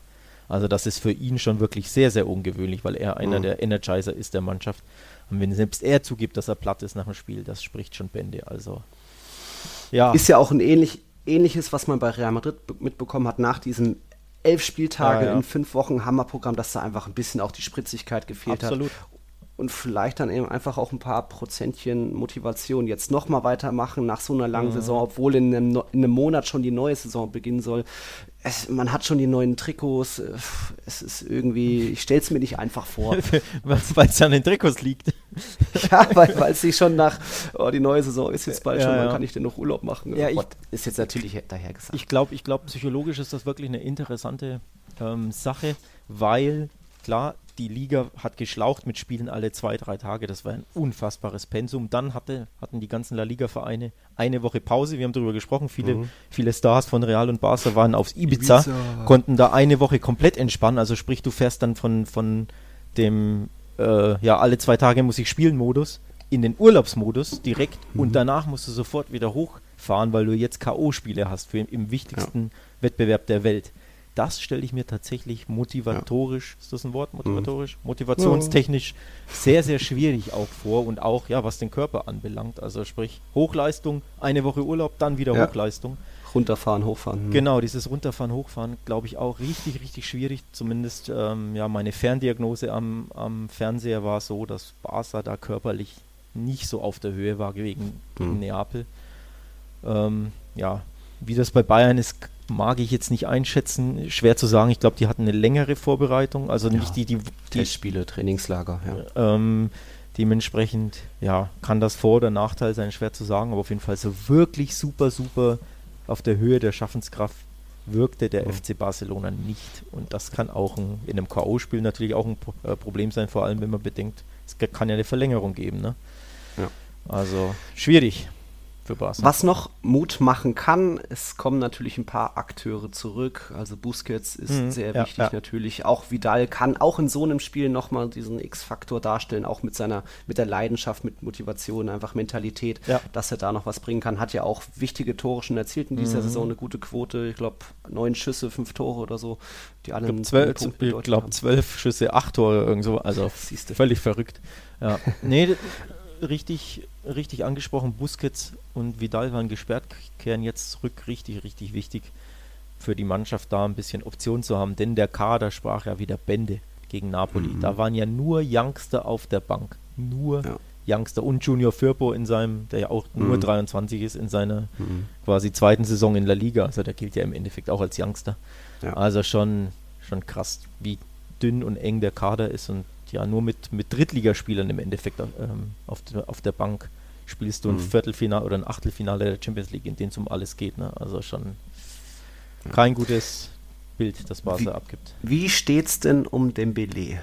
Oh. Einsatz ausgeschlossen, oder? Das ist die Million-Dollar-Frage. ähm, ist wieder im Training, habe ich glaube ich auch in der letzten Woche schon erklärt, macht Sprinteinheiten, hat jetzt tatsächlich sogar schon mit der Mannschaft trainiert. Ähm, war gegen Napoli noch nicht im Kader, logischerweise. Da war das Risiko zu hoch. Nach Lissabon wird er mitfliegen, das hat äh, mhm. Kike Setien schon gesagt. Also im okay. Kader für das Endturnier, wenn man so möchte, wird er stehen. Mhm. Die Frage ist, wie fit ist er? Also wie spielfit kann er schon sein? Ich glaube, es kommt weiterhin zu früh. Er wird mitfahren, vielleicht setzt er sich auf die Bank, weil die Bank ja ewig lang sein kann. Da, da kannst du ja genügend hm. Spieler ähm, nominieren, ohne dass du sie einsetzen musst. Also ich glaube, auf der Bank wird er dementsprechend sitzen, aber einfach nur so ein bisschen, um die Bayern so zu, zu fürchten, sage ich mal, weil ich ja. ihn aus vom BVB noch kenne. Er hat ja, glaube ich, ja, mit dem BVB ja. immer ziemlich gute Spiele abgeliefert. Aber ich kann mir wirklich nicht vorstellen, dass er jetzt schon zum Einsatz kommen wird. Mhm. Also das Spiel am Freitag. Zumal er ja auch eine Vorgeschichte hat und schnell sich wieder verletzt. Also ja. er muss eigentlich noch, wenn man schon Samthandschuhe anhat, dann sollte man am besten vier Paar davon ja, tragen. Ja, genau, genau. Also im Endeffekt ähm, hat, hat Setien selbst gesagt, das Risiko ist zu groß und er hat sogar mhm. zugegeben, dass ähm, vom Mindset her, vom, vom, vom Kopf her, Dembele noch nicht ganz das Selbstvertrauen hat, hat er selbst ja. zugegeben auf der PK letzte Woche. Ähm, sowas wird jetzt nicht spannend, wie der Setien wieder so eine äh, große Aussage sagt, ja, ja. wo sie dann immer rumdruckst. So eine, so eine sehr ehrliche, die im Nachhinein mhm. man vielleicht nicht unbedingt so ehrlich ja. hätte treffen sollen. ja. ähm, nee, tatsächlich denke ich, ist das ja auch die, die Wahrheit logischerweise, die, die, die mhm. schonungslose. Der, woher soll der das Selbstvertrauen holen durch jetzt acht Verletzungen am Stück? Ähm, dementsprechend, ja, glaube ich, kann ich mir nicht, wirklich nicht vorstellen, dass er gegen Barca zum Einsatz kommt, aber wer weiß. Wer weiß. Schauen wir noch kurz die Bayern. Da müssen wir auch gar nicht viele Worte verlieren. Das war natürlich glorreicher Fußball, schon im Hinspiel, jetzt auch im Rückspiel gegen Chelsea. Lewandowski schon wieder in beeindruckender Form. Mhm. Schade, mhm. dass es den Ballon d'Or dieses Jahr nicht gibt. Das wäre spannend geworden, ob es doch mal wer anders wird oder jemand nicht aus La Liga. Mhm. Ja, das stimmt. Auch mal wieder. Das äh, Im Endeffekt, können wir, wenn ich da kurz dazwischen gerätschen darf, ja. wäre das jetzt fast schon ein Ballon d'Or-Duell zwischen Messi und, und Lewandowski. Also eins der der Duelle, finde ich. Also mein Hauptkandidat, um da kurz drüber zu sprechen, wäre tatsächlich Lewandowski. Also es ist ganz, mhm. ganz klar meine Nummer 1 beim Ballon d'Or. Wer natürlich auf dem Treppchen stehen muss, ist Messi logischerweise, also in, die, in der Verlosung sein muss, Top 3. Und auch Benzema hätte da gute Chancen, denke ich, so als äh, Top-Torjäger des spanischen Meisters. Mhm. Ähm, das wären so drei Kandidaten. De Bruyne würde mir zum Beispiel noch einfallen, der eine fantastische genau. Saison für Man City genannt, hatte. Ja. Aber tatsächlich ist für mich, oder wäre für mich, muss man ja sagen, leider gibt es den Ballon d'Or dieses Jahr mhm. ja nicht, wäre für mich ganz klar Kandidat Nummer 1 Lewandowski und da hätten wir jetzt einen Showdown im Viertelfinale. Mhm. Also man weiß ja, bei den Wahlen ist immer unfassbar wichtig, wie, wie die Mannschaft ähm, abschneidet in der Champions League, sprich wenn Lewandowski da jetzt ausscheiden sollte gegen Messi ja. oder eben weiterkommt, hätte das schon signifikante Auswirkungen, glaube ich. Aber wie gesagt, leider gibt es den Ballon d'Or nicht, denn das wäre spannend dieses Jahr gewesen. Wobei es ja noch den FIFA The Best Award glaub, wurde, geben soll. Ich glaube, wurde zumindest wurde, noch nichts. Wurde er nicht auch abgesagt? Uh, habe ich noch nicht mitbekommen. Okay. Würde mich jetzt meine, der wäre auch abgesagt. Aber gut, kann ja sein, dass. Ja, dann ja. lassen wir uns einfach mal überraschen. Lassen wir uns überraschen. Ja. was rausfinden. Freitag, da eben ist es wirklich 20 Uhr, steht hier. Ich dachte 21 Uhr. Ich dachte auch 21. Ja, nee, dann hat es äh, Who Squad andere Zeiten oder Portugal ist nochmal andere. Äh, 21 Uhr eben das Duell zwischen Barca und Bayern und das eine andere Viertelfinalpartie. City hat man jetzt schon, natürlich kann man auch jetzt in den Favoritenkreis nennen, weil sie eben auch sehr abgezockt waren im Hinspiel und Rückspiel. Ich meine, da wie Gabriel Jesus da den Rückkopfball von Varan noch erahnt, würde ich jetzt auch nicht jedem zutrauen, aber zeigt eben auch so diese ja, mentale Reife, 100% Fokus zu sein und eben Fehler erahnen, Fehler provozieren und Fehler dann auch ausnutzen. Das war dann auch, jetzt klar war es ein 1 gegen 1 gegen Courtois, aber so aus Spitzenwinkel irgendwie, wenn so ein langer Torhüter in Topform eigentlich rausstürzt und dann trotzdem noch die Kugel reinzudrücken, schon stark von ihm. Egal, City trifft auf Lyon und mhm das ist dann schon eher eine Überraschung, dass es eben CR7 nicht geschafft hat, die Runde zu drehen. Zwei Treffer hat er gemacht. Ähm, oh, hätte noch, es roch stark noch nach dem dritten CR7-Tor wieder, dass er wieder die Remontada schafft, wie ja. im vergangenen Jahr gegen Atletico. Ich hab, aber nein. Ich glaube, wir haben alle damit gerechnet, oder? Dass es noch ja. das dritte macht. Es hätte gepasst zu seiner Story. Mr. Champions League in Anführungszeichen. Ähm, in diesen Spielen ja. ist er da. Zwei Tore sind ja auch wieder herausragend, auch wenn einer nur ein Elfmeter war. Und zwar mhm. mindestens ein zweifelhafter. Ähm, mhm. Also ich glaube, bei dem Spiel können wir unser kleinen äh, Aufreger des Spieltags Award vergeben für die zwei Elfmeter im Spiel. Für die ich. beiden, ja. Also für mich, ich hätte beide nicht gepfiffen, muss ich ehrlich sagen. Ich finde, der zweite ist eine Fehlentscheidung, dieses Handspiel. Mhm. Ähm, das finde ich, darf man dann einfach nicht geben. Er hat den Arm komplett angelegt. Ähm, Memphis, glaube ich, war es, ne, in der, in der Mauer. Mhm. Ähm, nach Ansicht, also ich kann verstehen, warum ihn der Schiedsrichter natürlich wieder gibt. Da sind wir beim Thema klar. Die mhm. Wahrnehmung des Schiedsrichters auf dem Feld ist, ist immer schwierig, aber dafür haben wir ja den Wahr, dass du dann auf 30 Zeitlupen schauen kannst und eben sehen kannst, okay, nee, ja. doch nicht so richtig entschieden. War, hat, war, blieb da wieder stumm. Für mich die falsche Entscheidung. Ich hätte auch den ersten Elfmeter für Lyon nicht gegeben. Ja, ich sehe den mini, mini, mini Kontakt, aber er, er läuft dann quasi zwei Schritt, Schritte weiter und schmeißt sich dann hin. Also ich glaube, auch da war der Kontakt nicht ursächlich für den Fall. Dementsprechend mhm. hätte ich auch den Lyon-Elfer nicht gegeben und der war im Endeffekt entscheidend für das Ausscheiden Juves, darf man nicht vergessen, durch das 0-1 im Hinspiel hat dann Juve drei Tore gebracht und nicht zustande be ähm, bekommen. Also da habe ich so, ja, bin ich nicht glücklich mit den Schiedsrichtern in Europa mal wieder. Mal wieder, ja. ja. Spannend bei Ronaldo, wir hatten da auch schon einen Artikel bei realtotal.de. Er hat sowohl 2019 als auch 2020 alle Tore in der K.O.-Phase für Juventus Was? erzielt. Das ja, wusste ich das nicht. War, es waren auch nur sieben Stück, sag ich mal, nur, aber trotzdem aber alle eher. Krass, das ist schon mal eine Ansage. Hat er gegen Atletico die Remontada noch geschafft, ja. dieses kleine Wunder. Jetzt stimmt, eben stimmt, gegen stimmt. Lyon zwei Buden. Und da sieht man eben, für ihn hat sich der, der Wechsel 2018 nach Turin ausgezahlt. Er wollte da ja auch noch den Henkel-Pokal gewinnen. Das wird jetzt immer schwieriger mit jetzt schon 35. Hm. So einen hätte Real sowohl im Rückspiel gegen City gebrauchen können, Mentalitätsmonster, zumal ja auch Ramos schon gefehlt hat und eigentlich auch ja, vielleicht noch gegen Ajax vor über einem mhm. Jahr, als man da 1 zu 4 im Bernabeu baden ging, auch ohne Ramos, wo einfach ja. keiner wirklich auf dem Platz war, der die Mannschaft einfach mal ein bisschen ja, geohrfeigt hat und die Mannschaft trägt und dann doch noch irgendwie ein paar, zumindest ein paar Heimtore erzielt. Egal. Es passiert also für beide Seiten, Real und Juve, Ronaldo, ja. der Wechsel nicht wirklich genau, genau. ausgezahlt. Ich wollte es auch ansprechen. Ich habe auch die Statistik gelesen. Seitdem er weg ist, ist Real im, was war es, Achtel- und Viertelfinale ausgeschieden? Beide Male Achtelfinale. Beide Male Achte Beide und, Male. und Juve im Achtel- und im Viertelfinale. Genau. Also er kann mit Juve nicht weiterkommen und Real hat er natürlich deutlich geschadet, die eben jetzt auch mhm. frühzeitig ausscheiden. Also der Wechsel hat sich nicht gelohnt. Und was lese ich hier? PSG-Rumors. Hm. Was ist da los? Ja? Geht, der, geht der Herr zum nächsten äh, Verein auf der Jagd nach einem weiteren Henkelpot oder sind das nur Gerüchte? Ich weiß es nicht. Müssen wir abwarten. Da dürften, da dürften die Scheichs auch mit ein paar Millionen wegen. Also ich fände das, muss ich echt sagen, richtig spannend, wenn er, falls er das macht. Ich weiß jetzt hm. nicht, ich habe die Quelle nicht gelesen gesehen, ja. diese, diese ähm, Berichterstattung kann ich jetzt nicht einschätzen, ja. ob da irgendwas dran ist oder ob es kompletter Fake ist. Aber spannend wäre es, also muss man schon sagen, spannend wenn man so ein bisschen Fantasy-Football-mäßig das zu Ende spinnt, der er da mit, mit ähm, Mbappé Neymar rechts, Neymar links und er als Zentralstürmer. vielleicht auch ja. Äh, Doppelspitze mit Icardi, boah, da könnten schon ja. einige Tore fallen, ne? Das wäre schon spannend. ja, also ich glaube, dann haben, wissen wir, welche bei FIFA und PES die neue Lieblingsmannschaft der Online-Zocker ist. Ja? Dann, nimmt, dann nimmt jeder PSG.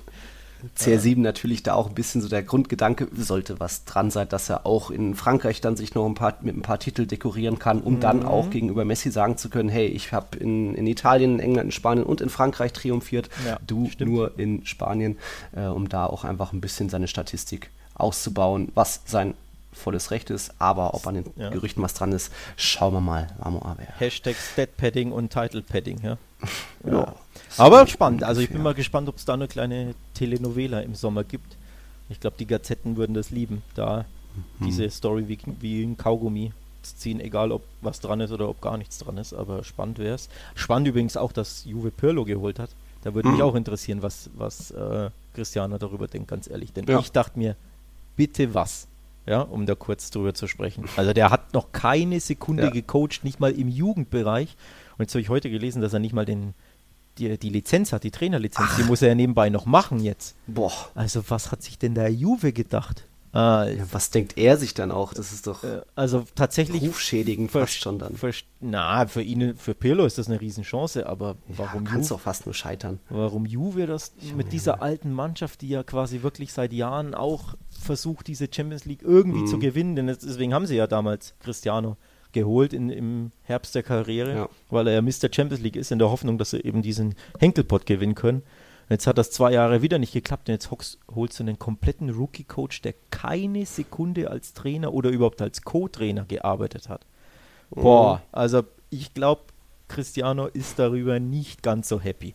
Und mhm. allein deswegen könnte ich mir vorstellen, da ja. gibt es noch ein paar Gericht, Gerüchte Richtung PSG. Ja, könnte noch ein spannender Monat werden. Ja rund um ihn.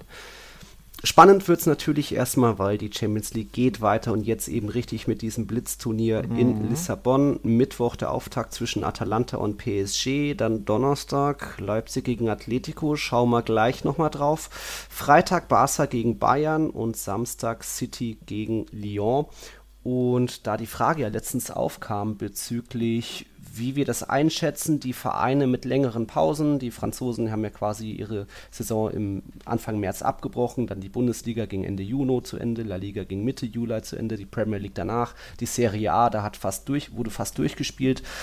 Ja, schwierig das jetzt genauer also ein eindeutiges Bild gibt es nicht. Lyon kam weiter, die hatten aber zwischendurch auch noch Pokalwettbewerbe im Juli. Ähm, die Bayern Ende Juni die letzten Spiele gehabt und dann natürlich nochmal eine Saisonvorbereitung, die sind auch weiter in La Liga, Barca weiter, Real aber raus, wo man aber auch bei Barca, wie du schon gesagt hast, eine gewisse Müdigkeit oder da hat was gefehlt, so an der mhm. Spritzigkeit, auch mhm. an der Motivation ein bisschen. Premier League fast durchgespielt, City ist weiter, Chelsea war aber vorher schon eigentlich ausgeschieden nach dem 0-3 im Hinspiel und dann Serie A, beide Teilnehmer ausgeschieden, obwohl die eigentlich ja, gar keine Pause hatten. Neapel oder weil sie, oder vielleicht weil sie keine Pause hatten. Oder vielleicht ne? weil sie, ja. ja. Also pf, schwierig das zu sagen, aber vielleicht ist so ein bisschen der deutsche Weg oder der englische Weg mit einer Mini-Pause oder mit einer richtigen Pause nicht so verkehrt gewesen. Schwer zu sagen. Was denkst du? Ähm, tatsächlich richtig schwer einzuschätzen. Also Lyon hatte, hatte ein bisschen ja eine Vorbereitung mit Freundschaftsspielen. Ähm, ich denke, die waren schon, waren schon körperlich gut im Saft. Klar, da fehlt dir natürlich die, die Spielpraxis ein bisschen, weil Freundschaftsspiele ja doch nur simulierte mhm. Spiele sind und keine, keine Pflichtspiele. Aber ich glaube, körperlich waren die gut im Saft. Napoli hat körperlich einen guten Eindruck auf mich gemacht. Ähm, PSG muss man jetzt natürlich abwarten, die waren ja noch nicht im Einsatz. Ähm, die hatten zwei Pokalfinals, glaube ich. Also sprich, mhm. die hatten schon Pflichtspiele. Ähm, Atlanta ist im Saft, da bin ich gespannt. Und dann natürlich die Frage Leipzig-Atletico. Ähm, also sprich die einen mit vier Wochen Pause, die anderen mit, was waren es, drei, glaube ich, ne? Ja, jetzt Oder sechs, sind es bei Deutschland nicht sogar sechs Wochen Pause? Boah, äh, also halt mehreren Wochen, sagen wir es mal mhm. so, mehreren. Da muss man abwarten. Ähm, ich bin wirklich gespannt. Mhm. Ähm, so ist schwer zu prognostizieren. Ich glaube, unterm Strich so einen richtigen Vor- oder Nachteil gibt es da nicht. Also nee. mehr oder weniger nimmt sich das nichts, aber ja. Da hat jede Mannschaft dann noch andere verschiedene Gründe, ob sie ja, schon satt genau, sind, ob sie genau. noch gewinnen müssen, whatever. Wir haben noch einen großen Block vor uns, wo wir auf die Europa League gucken und da auch nochmal speziell Sevilla analysieren wollen, falls euch interessiert, warum die überhaupt jetzt dabei sind und als Tabellenführer in La Liga ja auch eine ganz gute Saison haben. Das schauen wir uns gleich an. Das Thema Atletico, wir aktualisieren noch Twitter, es gibt da eine kleine Meldung, aber wir zögern es noch ein bisschen hinaus. Also erstmal Werbung, bis gleich. Wir leben in einer Welt, in der sich alle zu Wort melden. Nur eine Sache. Die behalten wir lieber für uns. Guck dir mal deine eigenen Masturbationsfantasien an und frag dich mal, welche davon ohne Angst, Unsicherheit und auf Entspannung basieren. Beziehungsweise Sex.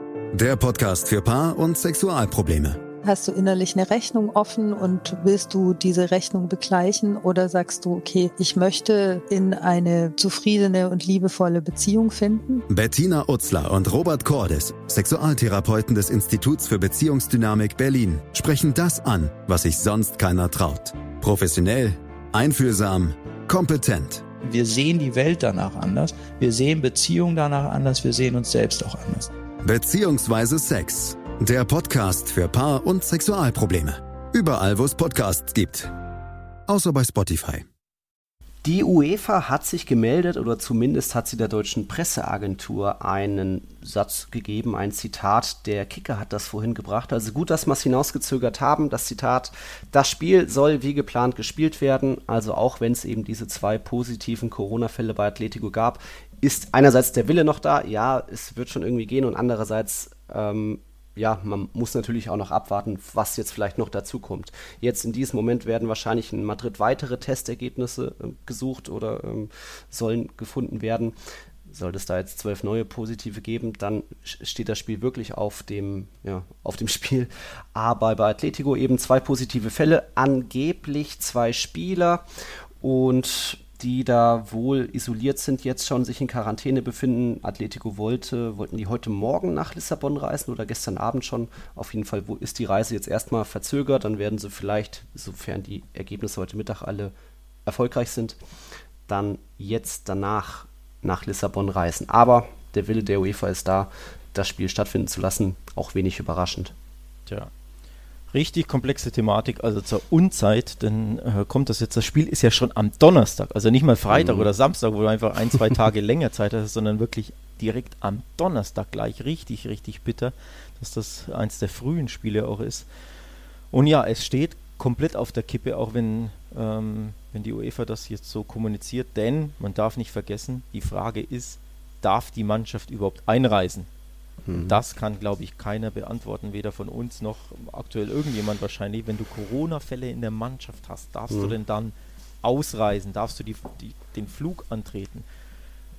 Boah, schwierig. Dann ich, ich, schätze mal, das ist einerseits ist das ein politisches Thema, aber die UEFA hat bestimmt mit Portugal in Lissabon gesagt, hey, es könnte sein, dass und dann werden wir diese einzelnen Personen isolieren und die die Mannschaft, die dann anreist, befindet sich trotzdem in der Blase und kommt mit keinen in Kontakt. Das ist ja ein ähnlicher Fall wie jetzt Real Madrid in Manchester gewesen. Ähm, England hat ja Spanien als Risikoland eingestuft und da heißt es eigentlich, Einreisende aus Spanien müssen erstmal zwei Wochen Quarantäne. Ich habe da ein paar Kumpels sogar aus Madrid, die jetzt ja nicht zurück nach England können, weil sie dann zwei Wochen einfach in Quarantäne müssen. Aber da kam eben die Ansage, dass für Profisportler dann eine kleine Ausnahmeregel gilt. Die werden sich in einer Blase befinden, sprich nicht in Kontakt kommen zu anderen, zur ja, zum portugiesischen Volk, sondern wirklich dann eingeschleust im Hotel sein erstmal und dann immer sicher hin und her transportiert werden zum Training, zum Spiel. Und ich schätze mal, da wird die UEFA schon vorab solche Fälle ähm, sich da irgendwie abgesichert haben, so, sofern es wirklich bei, in Anführungszeichen, nur zwei positiven Personen ja positiv getesteten Personen handelt. Anschlussfrage. Das Protokoll ja, sehen. Anschlussfrage, die ich in den Raum stelle, also nicht mal an dich stelle, weil du wirst das genauso wenig wissen wie ich, aber in den Raum stelle, ist, angenommen, es sind Spieler, die positiv getestet wurden, kannst du die dann quasi isolieren und zurücklassen in Madrid und darf die Mannschaft dann überhaupt weiterfliegen oder darf die ganze Mannschaft dann nicht ausfliegen? Auch das sind so Themen, die mhm. kann nur die UEFA mit den Gesundheitsbehörden beantworten. Ähm, also ja. richtig, richtig bitter diese, diese News, die zur Unzeit kommt mit den Corona-Fällen und dementsprechend denke ich schon, dass das Spiel komplett auf der Kippe steht. Und dann ist die Frage, mhm. sagen, angenommen ist klappt wirklich nicht. Also die Corona-Fälle sind, mhm. ähm, sind auch jetzt bei dem zweiten Test ähm, positiv. und das Spiel kann nicht stattfinden, was dann? Verschiebst du es auf nächste Woche, dann habt ihr den ganzen Schedule mhm. durcheinander oder ja, grüner Tisch 3-0 Leipzig oder sagt man, ruft man die Kollegen aus Liverpool an und sagt, hier, ihr seid doch ganz knapp an Atletico gescheitert. Ach so. Ist jetzt doch noch ein Platz frei geworden. Habt ihr nicht Bock? Nee. Ja, die Mannschaft von mhm. Vielleicht wollen sie doch jetzt hier ihr, ihr Viertelfinale ihr unverhofft. Den Salah von der Ägypten, äh, von der Pyramide runterholen. Ja, ich glaube, das ist das unrealistischste ja. also, Szenario. Aber du siehst das boah, richtig, richtig tricky mhm. und richtig komplex. Also ich glaube, da ja, wird uns auch der Kicker hat, erwarten. Auch der Kicker hat nochmal geschrieben, eine neue Situation könnte sich aber ergeben, wenn weitere Mitglieder aus dem 93-Personen-Tross der Spanier positiv getestet werden. Ja. Also alles noch abhängig. Vielleicht, wenn ihr die Folge anhört, ist es schon raus, dass es zehn neue Positive gibt oder eben null neue Positive und dann wird die Reise irgendwie angetreten und es dann ja. schon irgendwie über die Bühne gehen. Wie gesagt, die Frage ist auch, kannst du die, die positiv getesteten Spieler einfach zurücklassen und dann ohne die ja. antreten. Also sprich, wenn es, ich spekuliere jetzt ja, mal, Korea ist, ja, keine Ahnung, ob, ob jetzt einfach nur einen Namen zu nennen, kannst du den einfach immer dritt lassen und ohne ihn hat er halt Pech gehabt, hast du halt einen Spieler weniger. Ja, natürlich. Ob das geht, also ähm, ja, also das natürlich, her. das ist ja bei Real Madrid ja. mit Mariano das gleiche gewesen oder auch Almeria, Saragossa, ja. Sevilla hatte bei Gudage, glaube ich, war es, die waren, sind dann isoliert und in mhm. ihrem Zuhause, denen ging es auch gut soweit, auch Mariano ging es gut und der hat jetzt wieder negative Testergebnisse ja. und dann müsste die zwei Personen bei Atletico, die sind jetzt schon in Quarantäne und würden dann natürlich zurückgelassen ich, werden im Sinne von, äh, die Mannschaft ist weg. Ich glaube auch, dass, dass das wahrscheinlichste Szenario ist, aber die Frage ist eben auch, die hatten ja Kontakt zur ganzen Mannschaft, also sprich ja, ja wie gibt's dann, das, wie sind die Auswirkungen? Ja. Also auf jeden Fall sehr, hm. ja, dünnes Eis, komplizierte Sache und da muss man einfach abwarten, aber nochmal richtig, richtig zur Unzeit die Thematik für die UEFA, für Atletico natürlich, für hm. das ganze Turnier. Puh. Ja. Hoffen wir mal, dass da nichts Schlimmeres bei rumkommt. Und auch vor allem ja. keine positiven Tests bei anderen Mannschaften natürlich. Ne? Nee. Auf keinen Fall. Auf jeden Fall kann man sagen, Atletico hatten wir ja vorher schon so ein bisschen als Finaltipp geäußert. Ähm, ihr wisst ja, es war ein actionreicher Transfersommer bei Atletico. Griezmann, Lucas Hernandez, Rodri ging. Das hat Atletico rund 300 Millionen Euro in die Kassen gespült, aber es wurde auch fleißig eingekauft. Joao Felix, Marcos Llorente kamen von Real. Trippier hat sich auf der Rechtsverteidigerposition ganz gut gemacht. Felipe irgendwie trotz hohen Alters überzeugt. Lodi, auch einer der Top-Akteure in dieser Saison. Ähm, da wurde gut aus ausgegeben, auch bei Atletico. Man hat die Saison auf Platz 3 abgeschlossen, aber sich diesen Platz auch erst wirklich nach der Corona-Pause gesichert, denn vor der Corona-Pause März war Atletico nur Sechster. Nach dem Restart gab es dann aber sieben Siege und vier Unentschieden. Also da hat dann Atletico sowohl aus Ergebnissicht als auch oft spielerisch überzeugt und mich uns dann auch teilweise überrascht, weil ja natürlich gibt es noch viele 1-0-Ergebnisse, natürlich noch oft diesen minimalen Ansatz ähm, erstmal sicher stehen und notfalls das 0-0 mitnehmen, auch wenn der Gegner Alaves heißt. Aber oft hat dann, dann wurde es dann doch so ansehnlich, weil Simeone einfach es geschafft hat, diesen sehr breiten Kader alle bei Laune zu halten. Und egal, ob ein Vitolo eingewechselt wurde und geknipst hat, egal, ob ein Costa von Beginn an gespielt hat, Korea hatte Bock, Winterneuzugang oder Rückkehrer, Carrasco hat viel Spielfreude ausgestrahlt, Morata ist der Topscorer, Joao Felix nach Verletzung auch ganz gut zurückgekehrt, nicht mehr so festgekettet auf der linken Seite, sondern ein bisschen zentraler, ein bisschen mehr mit Freiheiten. Das sah plötzlich viel besser aus. Natürlich auch ein extrem starkes Mittelfeld mit Saul, äh, Thomas Partey und Kucke, die eine ordentliche Saison zusammen gespielt haben. Und von dem her war, ja, hat mich Atletico Data fast schon überzeugt, auch in dieser Saison und wäre dann ja, mein Finalkandidat gewesen, aber alles jetzt auf der Kippe. Ich habe schon gemerkt, du hast gerade eine schöne Laudatio auf Atletico hm. gehalten. Ähm, ja, musste mal sein. Wir haben ja bestimmt auch mal neue dritter Stadt- und Erzrivale, also interessant. Ähm, nee, ja, mich hat tatsächlich auch, äh, kenn, kennst du Robbie Hunke, der ist auch Kommentator. Ja. Der hatte mir, mit dem hatte ich jetzt Kontakt vor dem Realspiel, der hat mir jetzt auch nach dem Realspiel gesagt, oh, kennst du wen, der sich mit Atletico auskennt? Ja, ich kenne da wen, der so einen La Liga-Podcast hat. Vielleicht reden die darüber in der nächsten Folge. Ich werde es ihm dann mal zufügen. Also Grüße nach Köln, Robby. Grüße. ein bisschen was über Atletico. Grüße auch von meiner Seite, ja. ähm, ja. Nee, schön.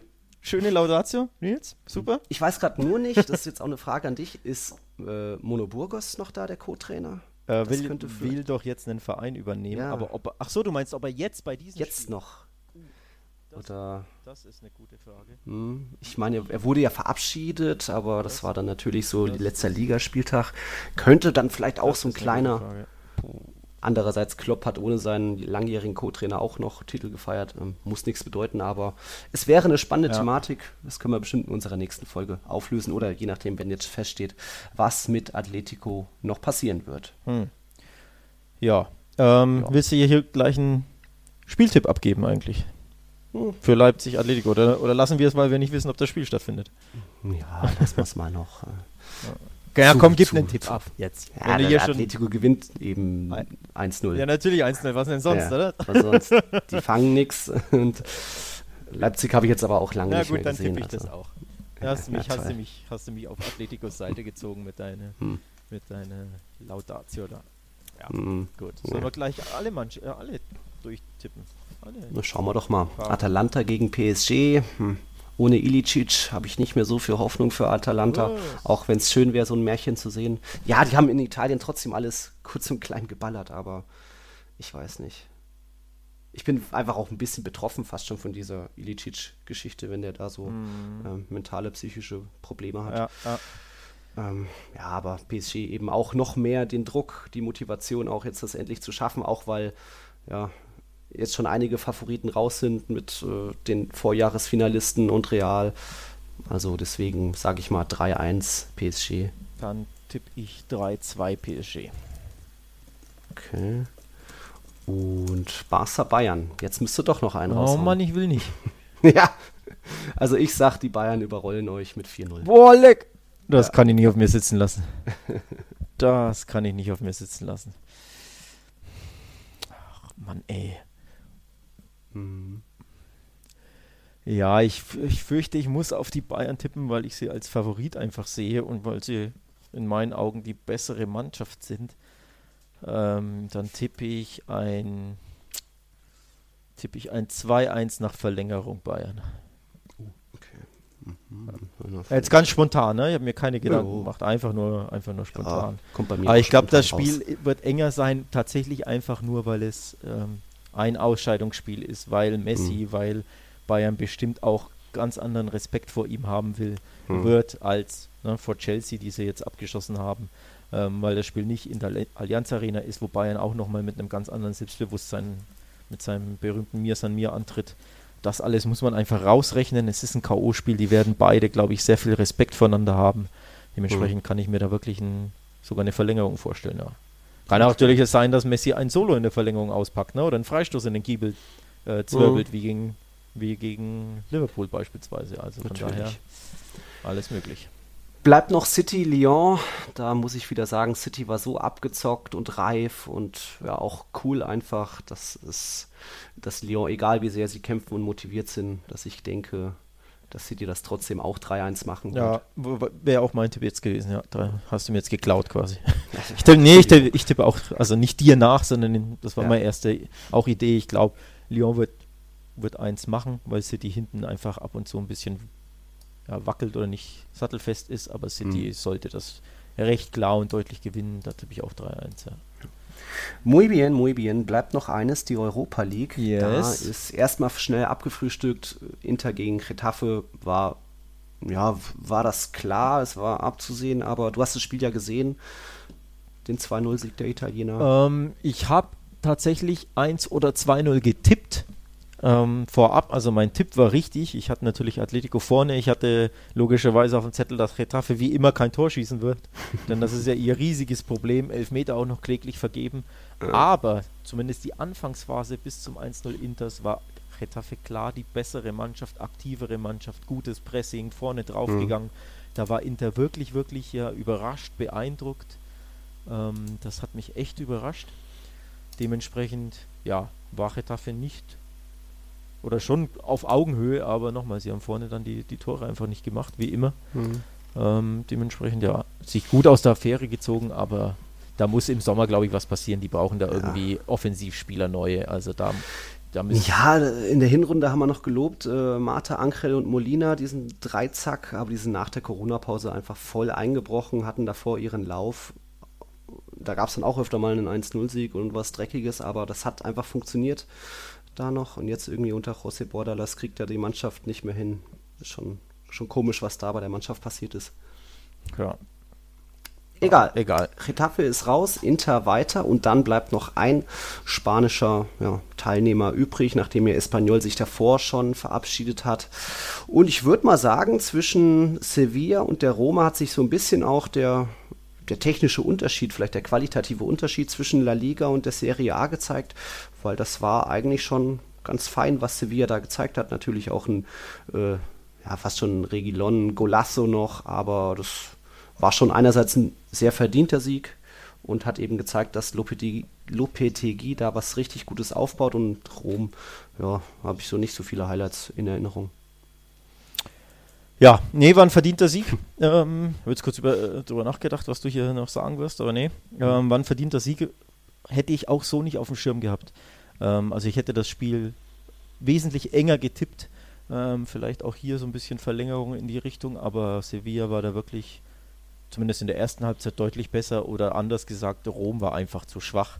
Also mhm. von Rom hatte ich da wirklich ähm, ja, mehr erwartet, dementsprechend ja ein Big Win für Sevilla und ich glaube, der nächste schwere Gegner kommt jetzt mit auch mit, äh, mit, mit Wolverhampton.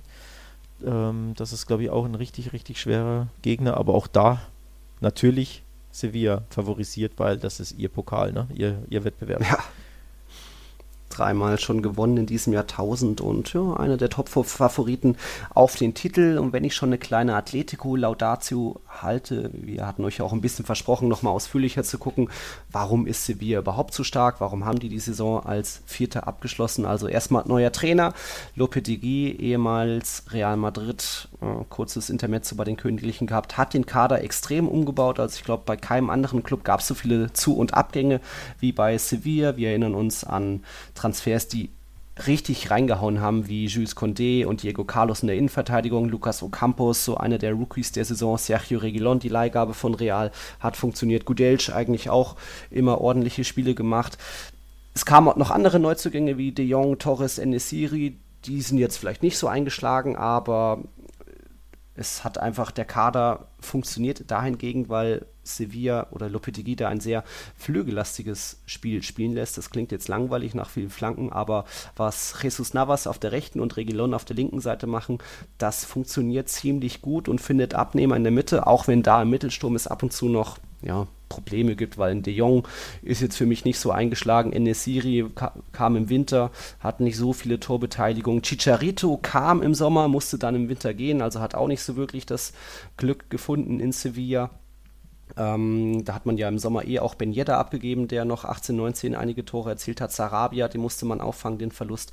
Aber eben geschlossen als Einheit durch eine starke Saison von Navas, von vor allem Eva Banego, dem ja, Routinier, der sich, wie war es, Karriere beendet oder geht er auch in die Wüste? In die Wüste geht in die Wüste, ja. ähm, der nochmal sich richtig stark verabschiedet hat in La Liga.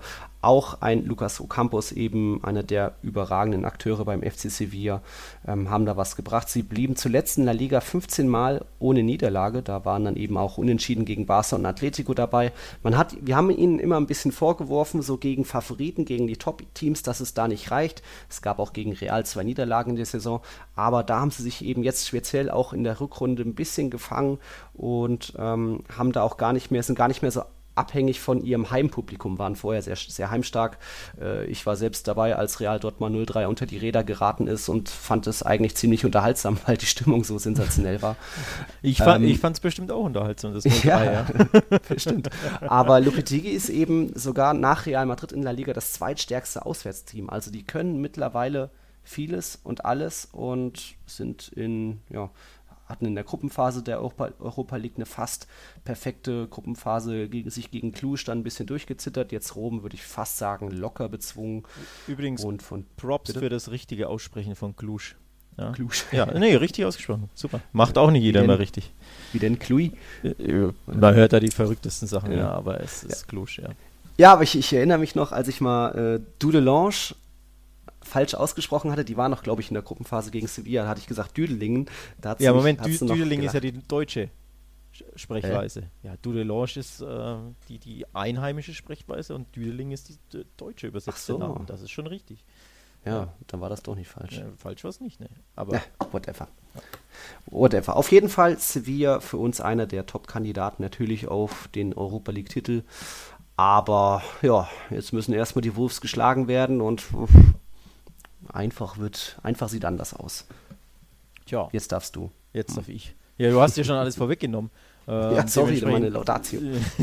nee, alles gut. Ähm, dementsprechend, ja, schließe ich mich an und ich sag, gehe den Schritt weiter und sage, auch da habe ich Sevilla ganz klar auf dem Zettel. Mein mhm. klarer Finalfavorit.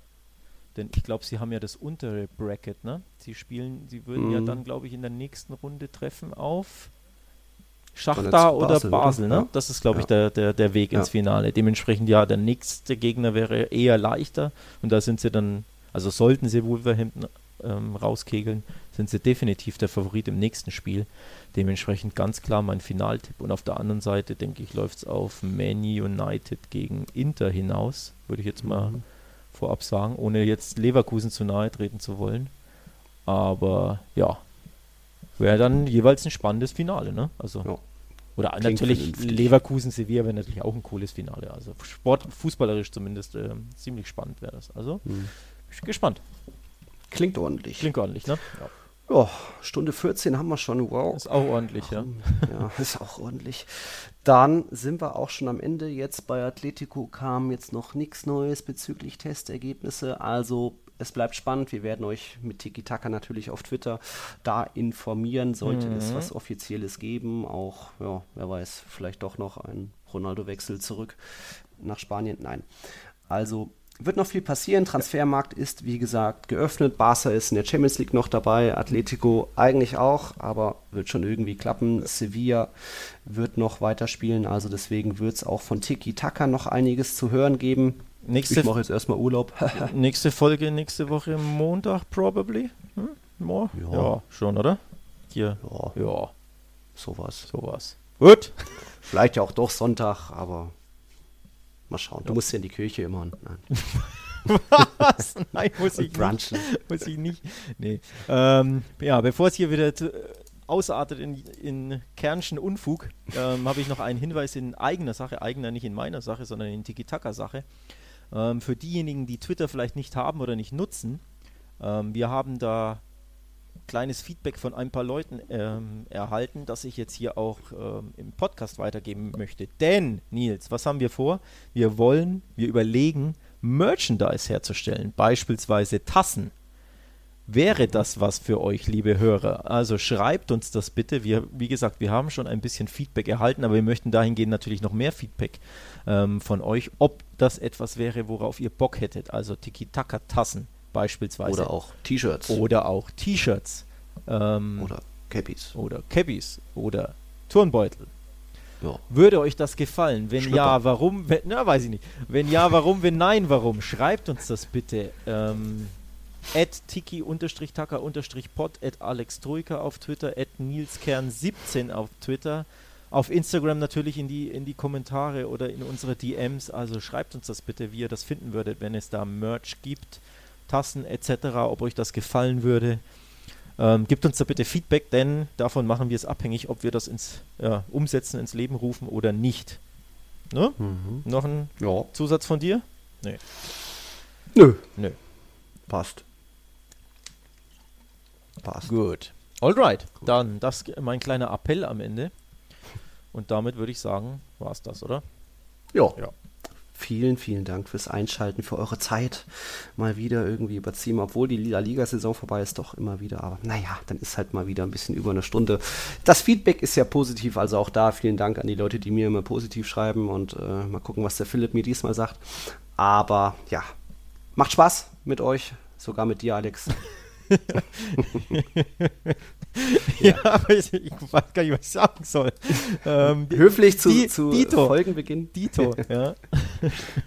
Und dann bis zum nächsten Mal. Also, bis danke fürs Einschalten. Hasta la próxima. Ciao, ciao. Servus. Nein, halt, stopp, geht noch nicht. Ich bin's nochmal, euer Nils, kleiner oder großer Nachtrag, denn es kam zum Klassiker. Wir waren um 1.40 Uhr fertig mit unserer Aufnahme und 1.47 Uhr dann die offizielle Mitteilung von Atletico. Entwarnung, es kommt zu keinen weiteren positiven Corona-Tests. Die Tests am Sonntag sind alle negativ ausgefallen, also es bleibt bei in Anführungszeichen nur zwei positiv getesteten. Und Atletico hat auch verraten, wer die beiden sind. Alex hat so gesehen richtig geraten. Es ist Angel Correa, der eben positiv getestet wurde und sich ja, in, in seinem Zuhause befindet. Und auch Sime Frijalko hat asymptomatische Symptome gezeigt. Auch er befindet sich daheim. Also die Mannschaft wird heute am Montag wieder normal trainieren und dann am Dienstag nach Lissabon reisen. Heißt, dem Spiel gegen Leipzig am Donnerstag steht fast nichts mehr im Wege. Könnte natürlich trotzdem noch kommen, äh, dass weitere Tests positiv ausfallen. Aber gutes Zeichen von Atletico und es wird wohl weitergehen. Das nur noch als kleiner Nachtrag von mir. Vielen Dank und jetzt wirklich hasta la próxima. Wir leben in einer Welt, in der sich alle zu Wort melden. Nur eine Sache. Die behalten wir lieber für uns. Guck dir mal deine eigenen Masturbationsfantasien an und frag dich mal, welche davon ohne Angst, Unsicherheit und auf Entspannung basieren. Beziehungsweise Sex. Der Podcast für Paar- und Sexualprobleme. Hast du innerlich eine Rechnung offen und willst du diese Rechnung begleichen oder sagst du, okay, ich möchte in eine zufriedene und liebevolle Beziehung finden? Bettina Utzler und Robert Cordes, Sexualtherapeuten des Instituts für Beziehungsdynamik Berlin, sprechen das an, was sich sonst keiner traut. Professionell, einfühlsam, kompetent. Wir sehen die Welt danach anders, wir sehen Beziehungen danach anders, wir sehen uns selbst auch anders. Beziehungsweise Sex der Podcast für Paar- und Sexualprobleme. Überall, wo es Podcasts gibt. Außer bei Spotify. Tiki Taka, der La Liga Podcast. Mit Nils Kern von Real Total und Alex Troika von Barca Welt. Tiki Taka auf meinsportpodcast.de. Wir leben in einer Welt, in der sich alle zu Wort melden. Nur eine Sache. Die behalten wir lieber für uns. Guck dir mal deine eigenen Masturbationsfantasien an und frag dich mal, welche davon ohne Angst, Unsicherheit und auf Entspannung basieren. Beziehungsweise Sex. Der Podcast für Paar- und Sexualprobleme. Hast du innerlich eine Rechnung offen und willst du diese Rechnung begleichen oder sagst du, okay, ich möchte in eine zufriedene und liebevolle Beziehung finden? Bettina Utzler und Robert Cordes, Sexualtherapeuten des Instituts für Beziehungsdynamik Berlin, sprechen das an, was sich sonst keiner traut. Professionell, einfühlsam, kompetent. Wir sehen die Welt danach anders, wir sehen Beziehungen danach anders, wir sehen uns selbst auch anders. Beziehungsweise Sex. Der Podcast für Paar- und Sexualprobleme. Überall, wo es Podcasts gibt. Außer bei Spotify. Challenger Corner. Der Tennis-Podcast mit Florian Herr und Andreas Thies. Alles rund um die Turniere unterhalb der ATP-Tour. In Zusammenarbeit mit tennistourtalk.com. Challenger Corner auf meinsportpodcast.de